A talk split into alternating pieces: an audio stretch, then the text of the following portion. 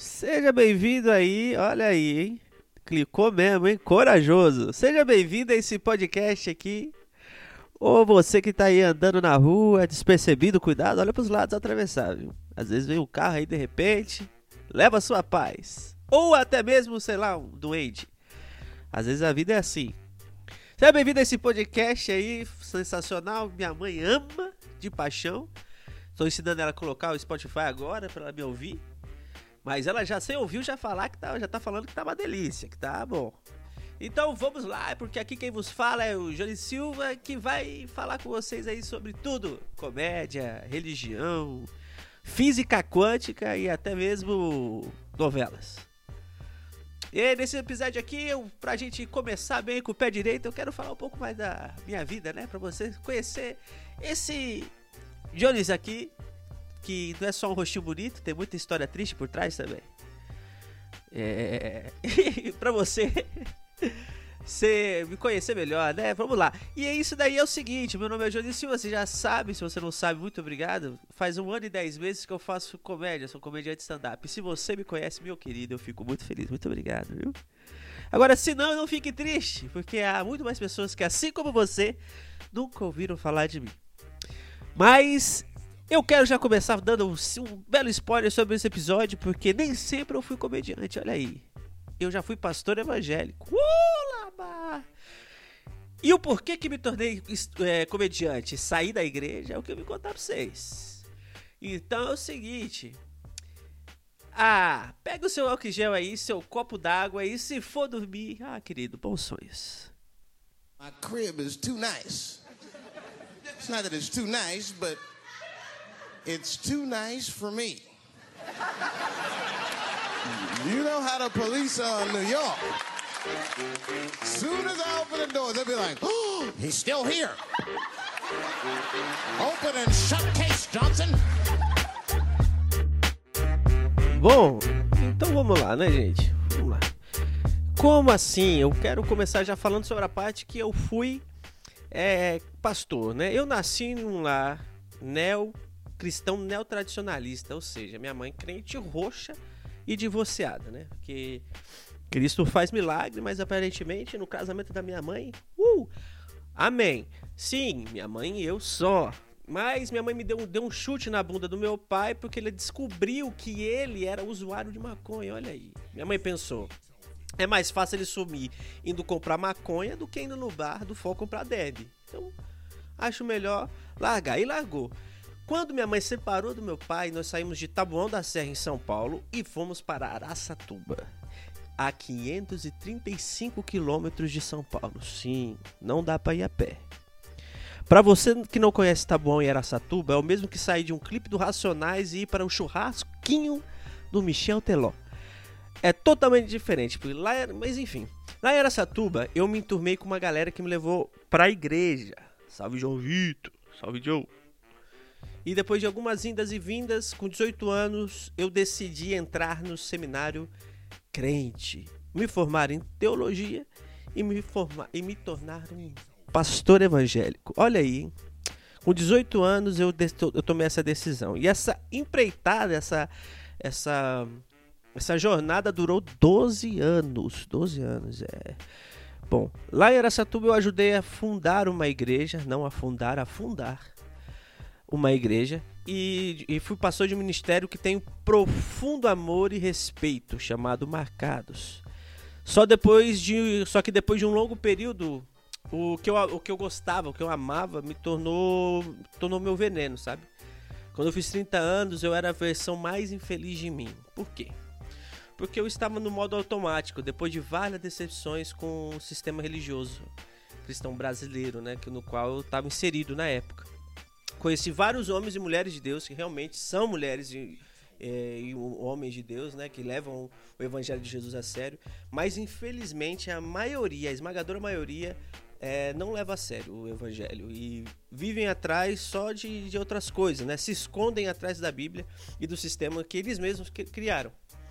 Eu lembro que eu tomei a decisão depois de várias ocorrências, né, eu decidi sair da igreja, desde falsas promessas em que acreditei e me intoxicaram, pastores contratando pessoas para se passarem por deficientes físicos, e vários líderes de várias denominações lá da cidade de Aracatuba que alienavam os seus membros para fazer exatamente o que eles queriam que fizesse. Fora isso, eles chamavam de pecado, né? Ou, de, ou do demônio, né? Porque o cristão, o crente alienado, quando ele não tem certeza de uma coisa, ele põe a culpa no Satanás. Satanás com as costas mais largas do que a Graziane Ramos, né? Barbosa, sei lá como é que ela chama. O cavalo que o Belo casou. É, enfim, eu tive nesse meio desse intermédio aí, eu tive várias crises de pânico e ansiedade. Até que um dia é, eu lembro que minha mãe entrou em, no meu quarto e disse que o meu padrasto, que ela havia casado de novo, estava traindo ela. É, o meu padrasto que era diácono da igreja, né? um cristão é, como fala, condecorado, né, bem conhecido. E ele traiu, eu falei, na hora que, ele, que a minha mãe contou essa notícia, eu pensei, caiu a ficha pra mim, né? Eu falei, nossa, velho, eu tô cuidando do mundo inteiro, menos de mim e da minha família. E aí eu decidi sair da igreja, né? Sair da igreja foi muito difícil, muito difícil tomar essa decisão, não foi simples. É, é mais ou menos como sair de uma facção criminosa, né? A diferença é que o pessoal não te mata, né? Não vai atrás de você, mas é muito difícil, porque, primeiro, para mim foi muito difícil porque a minha vida estava bem alicerçada nesse meio, entende? Eu tinha dos meus 18 anos aos 30, eu só fiz isso. Então, eu fui formado é, em teologia, é, todos os meus amigos, a minha família ali de amigos era, eram cristãs, eram da igreja, e principalmente porque sair da minha zona de conforto foi muito difícil, muito difícil. Aí eu tinha que, com 30 anos, segunda, segunda coisa, eu tinha 30, 30 anos. E a minha formação, como eu disse, teologia, que serve para você ser pastor e se você tiver sorte, mas muita sorte, atendente de telemarketing. Se não Uber, né? Inclusive eu sou. Mas, mesmo assim, eu decidi sair porque eu queria ser feliz. E eu, tava, eu tinha perdido toda a minha felicidade já nesse rolê. Então eu decidi sair. Mas com o cu na mão, viu, senhoras e senhores que estão aí? Saí e aí, sim, começou a aventura da minha vida, né? Porque aí eu conheci a tal da comédia stand-up.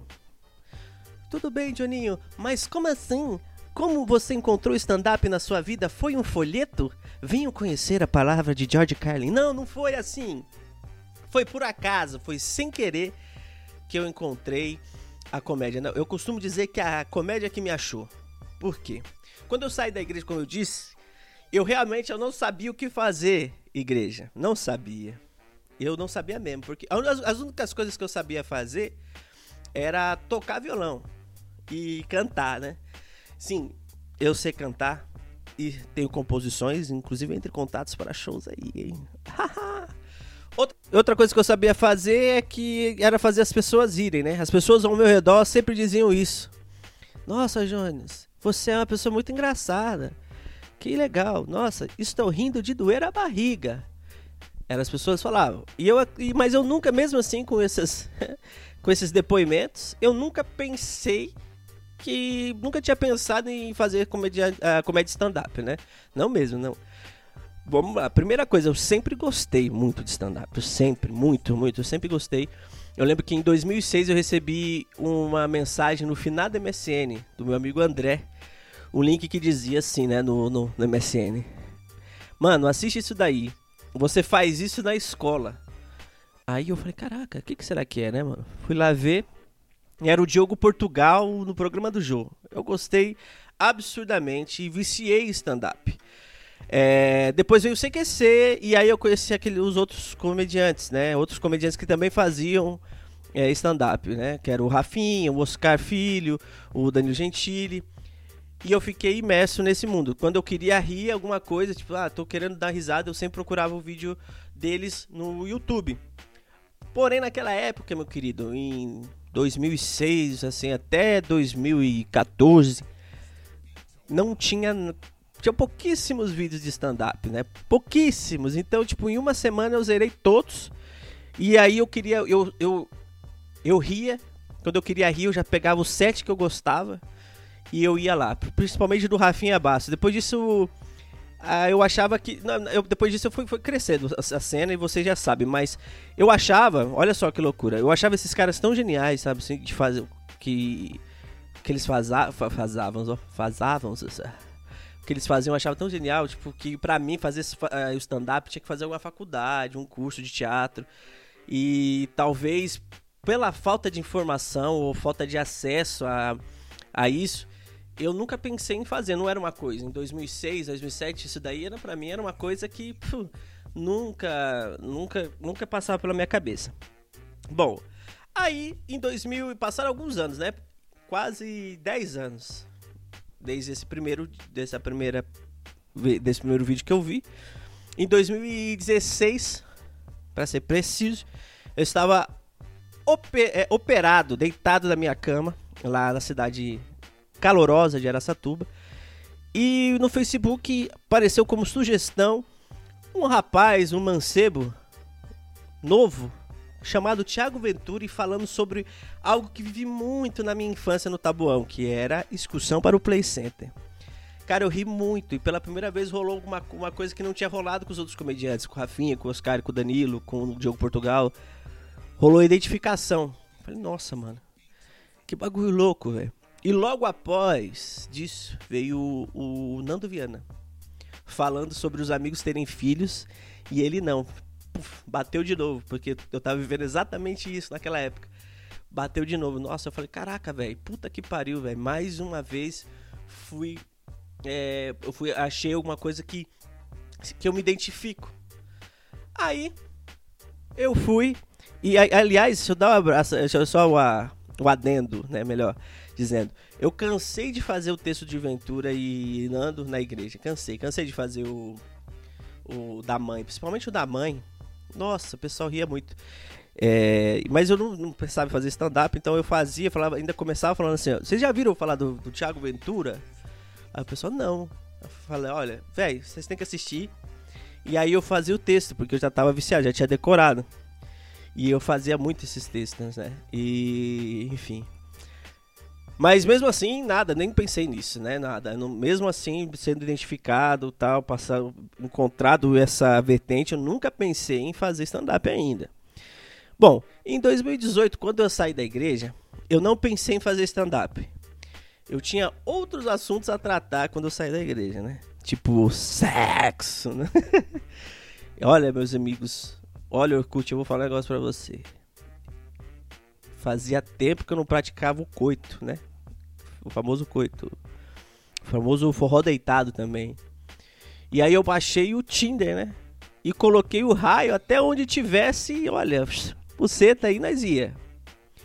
Nisso eu dei match com uma menina de Oswaldo Cruz, em uma cidade a 60 quilômetros de Aracatuba, por aí. E achei, ah, beleza, damos match, papapá, conversamos muito viramos amigos, né? E no WhatsApp, que era melhor para conversar do que no aplicativo, né? Eu, palhaço, como sempre, no meio dessa conversa, o nude, ela me falou assim: Meu, por que, que você não, é, não faz stand-up? Você é muito engraçada. Aí eu falei para ela: Por que não? Porque tinha que estudar, fazer um curso, e eu tava velho para começar a fazer alguma coisa diferente. E aí é que tá a primeira lição que eu aprendi com o stand-up, né? Nunca é tarde para começar algo. Mas ela respondeu, né? Você, é, você tá velho sim. Oh. Não, ela falou assim: olha, eu não sei se realmente tem que fazer algum curso, mas eu sei que eles estudam muito. Mas eu tenho um amigo que, que, que faz. Eu vou te mandar o contato para o contato dele para você e você fala com ele e vê como que tem que fazer. Esse amigo dela era nada mais nada menos que Marco Cirilo, a UBA. E ele me ajudou mandando todos os PDFs que ele tinha para eu estudar. Menina, amiga, eu estudei. Eu peguei aqueles PDF tudo. entrei de cabeça ali, tudo, tudo, tudo, tudo que tinha que ler. Quando acabou os, os PDF da Judicata, do Léo Lins, dos, de tudo, eu procurei mais na internet.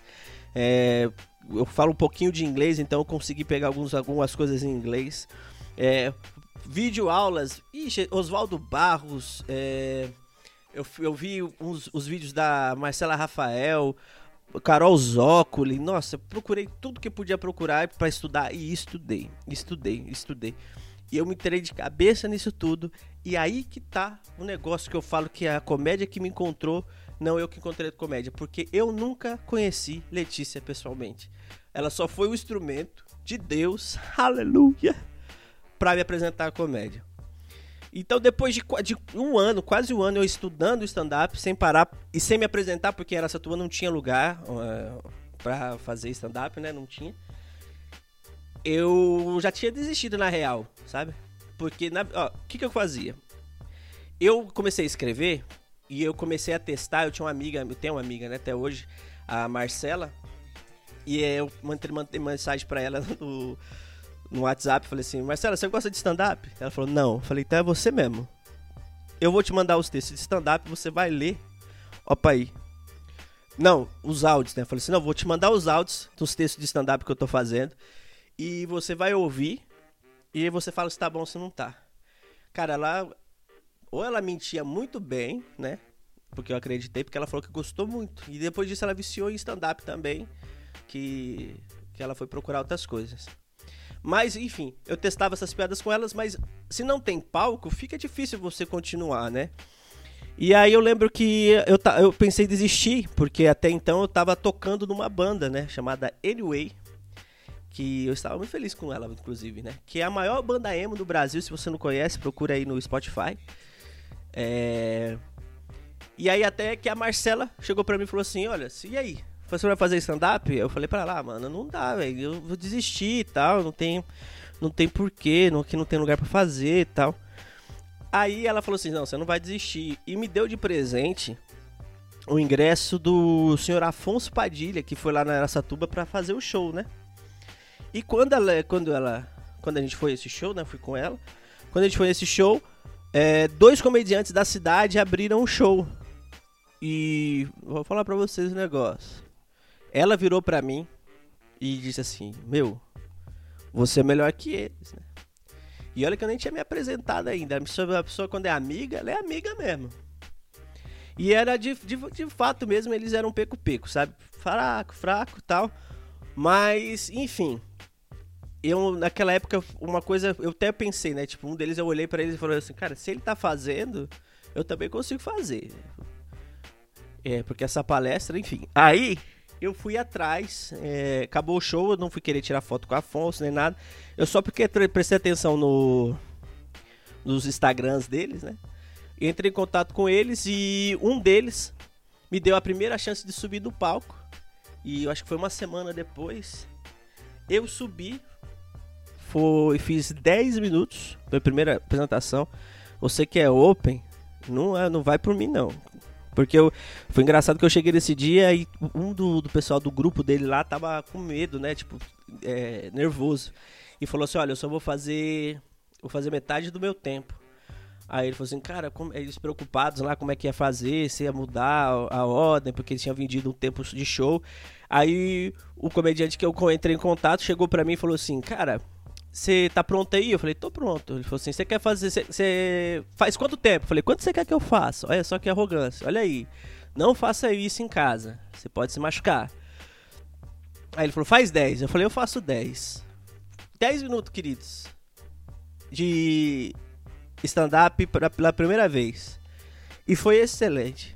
Fui, graças a Deus, ali. É, eu fui o, um dos melhores da noite. E se não o melhor, segundo a minha mãe. É, e aí eu subi no palco e dali eu jamais desci. Eu encontrei o meu lugar. Bom, passado tudo isso, eu quero falar pra, pra gente finalizar esse papo gostoso, maroto, que talvez deixou algum adolescente excitado. Eu não eu quero falar sobre a questão de eu ter saído da igreja e sobre a minha fé. Primeiro ponto que você tem que colocar aí, que eu tô falando aqui, eu, Jones Silva, eu não perdi a minha fé em Cristo. Ele continua sendo meu único suficiente salvador. Eu só decidi sair da igreja, do sistema religioso.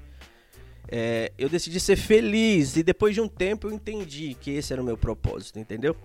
Mas o sistema religioso ele não, ele não me atrai mais, ele não me, eu não consigo mais participar, porque me fez muito mal e eu não consigo mesmo me envolver. Ah, Janis, então você tá falando aí que eu também tenho que sair da igreja. Sotaque horrível. É, mas enfim, ô Kuti, eu não, tô, eu não tenho essa. Eu, eu não tô falando isso. Eu tenho até uma teoria que é a teoria do frango cozido. Como assim? Então vamos lá. Eu, Johnny Silva, eu, Johnny Silva, odeio com todas as minhas forças frango cozido. Odeio. Eu prefiro comer. Eu prefiro morrer ou comer cocô, dependendo do tempero, a comer isso aí. Mas há pessoas que amam de paixão essa iguaria culinária. Que para mim foi feito pelo próprio adversário, pelo próprio tinhoso, né? Ou seja, o que é bom para mim, Orkut, para você pode ser ruim e vice-versa.